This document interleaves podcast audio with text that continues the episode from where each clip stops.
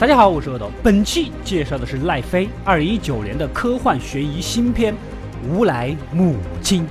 这个名字听起来就是很中二，但奈飞这几年自制电影集中爆发，创意和点子呢都很好，只是剧本还需要打磨。而今天介绍的这一部，相对来说算是他们中的佼佼者了。废话不好看，我都懒得说。故事发生于未来，眼前的这座地堡是专门用来重生人类的设施。当外界发生战争或者是环境污染，地堡便开始自动组装养育机器人。根据设定好的计划，将藏在冷冻柜里的胚胎培养成活，也就达到了延续人类的目的。我们的小女主就是这么被培养出来的，在机器人母亲的精心照料下，一点一点的长大，教她跳舞、识字、折纸等等的。虽然在末世的地底，但机器母亲似乎也没有放松对女主的教育啊，每年定期进行考核测试。这一天就考验了她一个伦理问题。说树上七个猴，地下一个猴，加一起几个猴？哎，不好意思，放错碟了。如果一个病人死后捐出的器官可以救活另外五个病人，那么如果你是医生，你会选择救这一个病人呢，还是救另外五个病人呢？这个问题有一点像掉到河里是先救女友还是先救 PS 四，真的是非常难选呐。女主觉得看谁有用救谁吧，啊。五个人要是坏人救了，说不定会伤害更多的人，是不是？说的还挺有道理的，我就没想那么多。我一般都是看哪个漂亮救哪个，日子就这么简简单单的过着。这天，女主抓到一只从外面钻进地堡的老鼠。如果有老鼠，就说明外面还有其他的生物存活啊。在女主一再央求下，机器母亲还是把小老鼠给烧了。外面受污染的东西当然是不能进来的啦，保护这里是机器母亲最大的责任。但这件事在女主的内心还是留下了心结。一天晚上，大门那边好像传来了异样的声音。女主好奇的过去看看，透过玻璃，竟然发现了一个人类小嫂子，浑身脏兮兮的，看起来像流浪了很久，似乎是逃命逃到了这里，身上还有枪伤。嫂子要求她进来躲一躲，清理一下伤口再走。按照之前老鼠的案例来看呢，如果放嫂子进来，估计下一步就是火化了。女主只能对赶过来看情况的机器母亲撒谎：“哎，我就是单纯的打开了一下门，没有出去。”趁机器母亲转头去忙，女主折回去将嫂子啊给放进来了。不是说外面被感染了吗？你怎么活着呢？先别说那么多，女主赶忙去弄点药过来啊！其实嫂子的伤口就是外面的机器人给打的，所以嫂子非常排斥这里的机器母亲。就在机器母亲快要发现他们的关键时刻，嫂子掏出枪就嘣嘣两枪过去，差一点就打中了中央处理器呀！好在问题不大，女主赶紧拦住了机器母亲，留嫂子一条生路。其实机器母亲也没想伤害她，反而带着小嫂子进了医务室。准备给他打针消炎，但是嫂子毕竟是嫂子，有着自己的小执着。我信你个鬼！你们机器人都坏得很。但是机器母亲也说了，她只是照顾型的机器人，跟外面那些人的型号是不一样的。要真杀你还等现在啊？好像也有点道理。此时的女主呢，开始不依不挠的啊质疑起机器母亲起来了。你说外面没人的，而且有病毒根本生存不了的啊！外面到底发生了些什么？你怎么不告诉我？机器母亲只告诉他，外面很危险，在这里永远是安全的。如果嫂子那边还有其他的幸存者，也可以全部都在这里来。女主偷偷翻了嫂子的书，上面画着其他几个人。难道说外面还真的有其他幸存者？小女主啊，打算过去问问清楚。执着的嫂子呢，还在那里拒绝打针。斥责小女主和机器母亲将她关在这里，迟早也是要杀了她的啊！总之就是很难说动她就对了。最后费了好大周折，女主啊帮嫂子把伤口的子弹给拔了出来，这才救了她一命。嫂子对女主呢也有了一点点信任，悄悄地告诉了她之前的经历。原来呀，嫂子还是个婴儿的时候，是被外面的幸存者给收养的。他们这些幸存者呢，在矿井之中苟且偷生。前天不就正好遇到了机器人吗？他为了逃命就逃到了这里啊！其他几个人都被他们打死了。画的人呢，就是他的家人。嫂子劝女主啊，跟他一起出去，那里才是最安全的。话还没说完，机器母亲进来了，把女主拉到一边，单独告诉她，经过他的查验呢，嫂子身上挖出来的弹头跟当时打在她身上的弹头口径一致。而且机器人一般也不会用这么 low 的枪，也就是说，嫂子受的伤很有可能是其他人类打的，而且用的是同一把枪。嫂子啊，你以前的经历蛮复杂的嘞，这样可不是一个纯洁的嫂子啊。又到了考试时间，最终的结果非常的理想。机器母亲觉得女主时机已经成熟了，可以挑选下一个人类出生的，而这个重要的选择权交给了女主，挑到谁是谁。所以说，从小长得好看还是有用的，说不定就被选中了呢。隔天，女主就去质问嫂子，哎，嫂子还是坚持自己是被机器人打中的。女主呢，也是个较真儿的人，好，我亲自去比对。趁机器母亲在充电，偷了她开锁的匹配装置，悄悄打开柜子一看，这俩子弹怎么完全不一样啊？难道机器母亲在撒谎？可她为什么要撒谎呢？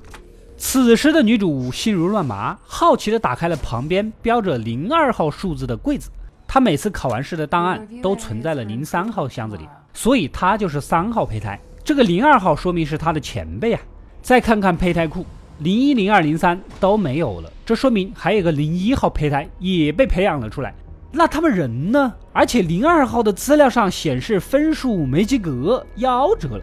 女主想起来，在这里能让人消失的地方只有焚烧炉，颤颤巍巍地爬进去一检查，不得了啊！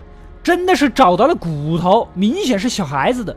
难道说二号夭折的胚胎正是由于分数不及格，所以被焚烧了吗？如果女主考试也不及格，估计早就被烧死了。此时的女主又开始相信嫂子的话了。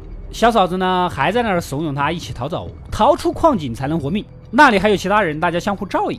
女主呢，确实也动了心，但她刚选择好的那个胚胎啊，还在容器里，需要九个多小时之后才能取出来。她想带着这个弟弟一起逃走，毕竟如果弟弟长大后不及格，也可能被烧死啊。夜晚，女主正准备收拾打包东西，机器母亲就过来，觉察到了女主的心率不正常，直接将女主关在了屋内，转身就去找嫂子。其实他早就监听到他们之间的对话啦，所以机器母亲开门见山的就说了：“你别想把我精心培养的女儿带走。”嫂子呢，还是有点彪悍的，觉得自己八成活不了了，冲上去就拔管子捅机器母亲。另一边的女主呢，也不甘心，弄响了火灾警报。机器母亲当然是第一时间去看看女主了，结果女主绕道找到了嫂子，两人直接奔向大门，准备出去。机器母亲听到大门的警报，又追了过来。嫂子一不做二不休，掏出刀拿女主做要挟。此时的女主又开始喊娘了啊！我也是服了，你跟机器母亲生活了十几年，跟嫂子才见几天，你就不顾一切的要私奔，你图个什么？没办法，机器母亲不得不放他们俩出去。外面的空气是一片浑浊，灰蒙蒙的，地下呢全是烧焦的土。女主气得要死，我拿你当朋友，你拿我当人质，但是呢还是被嫂子给按到了地上。你也算是求人得人呐。两人继续往前走，穿过一大片玉米地，差点就被空中的飞行器给发现。原来呀。这里被机器人集中种植灌溉了粮食。嫂子呢也说了，以前啥都没有，就这几个月才有这些植物的，想必是为了人类能重新在外生活而开始的工程吧。一路穿过各种贫瘠的山坡、岩石层、沙漠，总算是到了嫂子的家，一个废弃在海边的集中箱。小嫂子啊，小嫂子，你家虽然不大，但户型方正，一线海景，南北通透，全房钢筋支撑，抗震一流。房子是不错，但是说好的矿井和其他的幸存者呢？此时的嫂子才道出实情。其实她几年前从矿井逃出来呀，那个时候没吃的，人们相互残杀取食，估计早就死绝了。现在整个世界估计就她一个人啊！得知真相的女主已经可以用崩溃来形容了。其实我觉得这也是你应得的，啊，这是你本来就想要的啊！抽了嫂子几巴掌也弥补不了。女主决定回地堡，一路狂奔回去，就在大门的门口被一群机器守卫给堵住了。女主要求见机器母亲啊，守卫们呢似乎收到了命令，退到一边放她进去了。循着婴儿的啼哭声找过去，原来呀，新生的弟弟刚被机器母亲培育完成。两人第一次就把话给说开了，原来。机器母亲的目的就是培育优秀的人类，使人类不至于被自己的愚蠢所完全毁灭。而女主呢，就是她一手培养出来的，各方面都非常优秀。机器人确实在外面杀了不少人类，但那些都属于不够优秀的。培养女主的目的就是让她成为新生人类的第一个母亲。女主想抱一抱孩子，也许是触发了她的母爱。她想啊，万一这个孩子也不合格，机器母亲是不是又会杀死他呢？于是乎，女主抱着孩子就准备跑，转头打坏门锁，将机器母亲呢卡在了门缝里。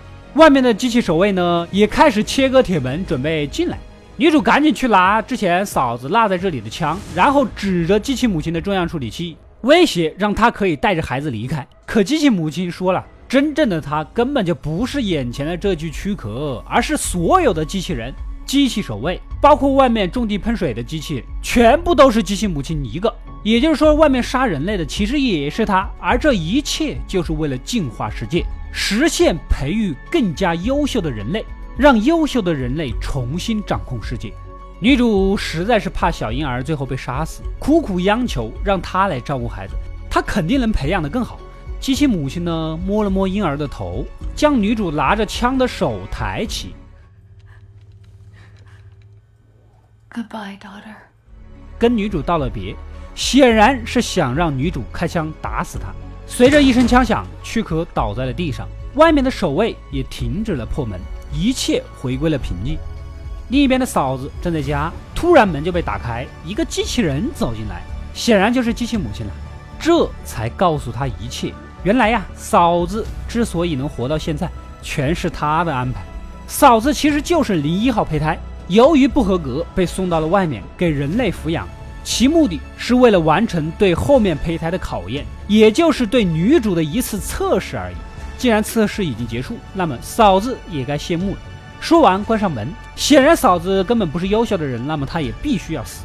机器母亲将地堡交给了女主，也就将这里的一切交给了她。之前教给她的那些知识，全都是培养她优生优育的方式。机器和人必然不同。只有由真正的人类母亲才能哺育出最自然的人类，而这所有的一切都是计划好的。当人类被自己的愚蠢所毁灭之后，由机器人接手，并甄选出合格又优秀的母亲，通过一系列的考验，最终机器人脱手退出参与，让人类自行繁衍下去。那么，机器人母亲的责任到此也就正式结束了。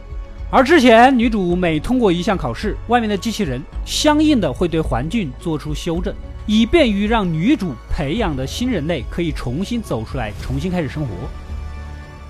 故事到这里就结束了。本片的细节还是挺多的，只能靠台词窥探一二啊。具体人类是如何灭绝的，到底是病毒还是战争，其实片子是没有交代的。但总之就是完犊子了啊！在看了好几部奈飞的烂片之后，我认为这一部是值得一看的，特别是本片的小嫂子希拉里·斯万克。我是说，你怎么看这么眼熟啊？啊，你不就是演《百万美元宝贝》的那个小嫂子吗？她可是两届奥斯卡影后。你们可能感受不到这是个什么概念。英格丽·褒曼、费雯丽、梅丽尔·斯特里普、简·方达、朱迪·福斯特，你们总有认识的啊。这几个同样是德国两届奥斯卡影后的大咖，有没有很屌？既然话都说到这份上了，加上上上一期说要介绍克林特·伊斯特伍德老爷爷的电影，那么下一期就给你们介绍由这两人主演的《百万美元宝贝》。凭借此片，克林特·伊斯特伍德获得最佳导演，希拉里·斯旺克获得奥斯卡影后，电影本身获得奥斯卡最佳影片，打酱油的摩根·弗里曼还是最佳男配角。质量怎么样？看得出来吧？简直全明星神作呀！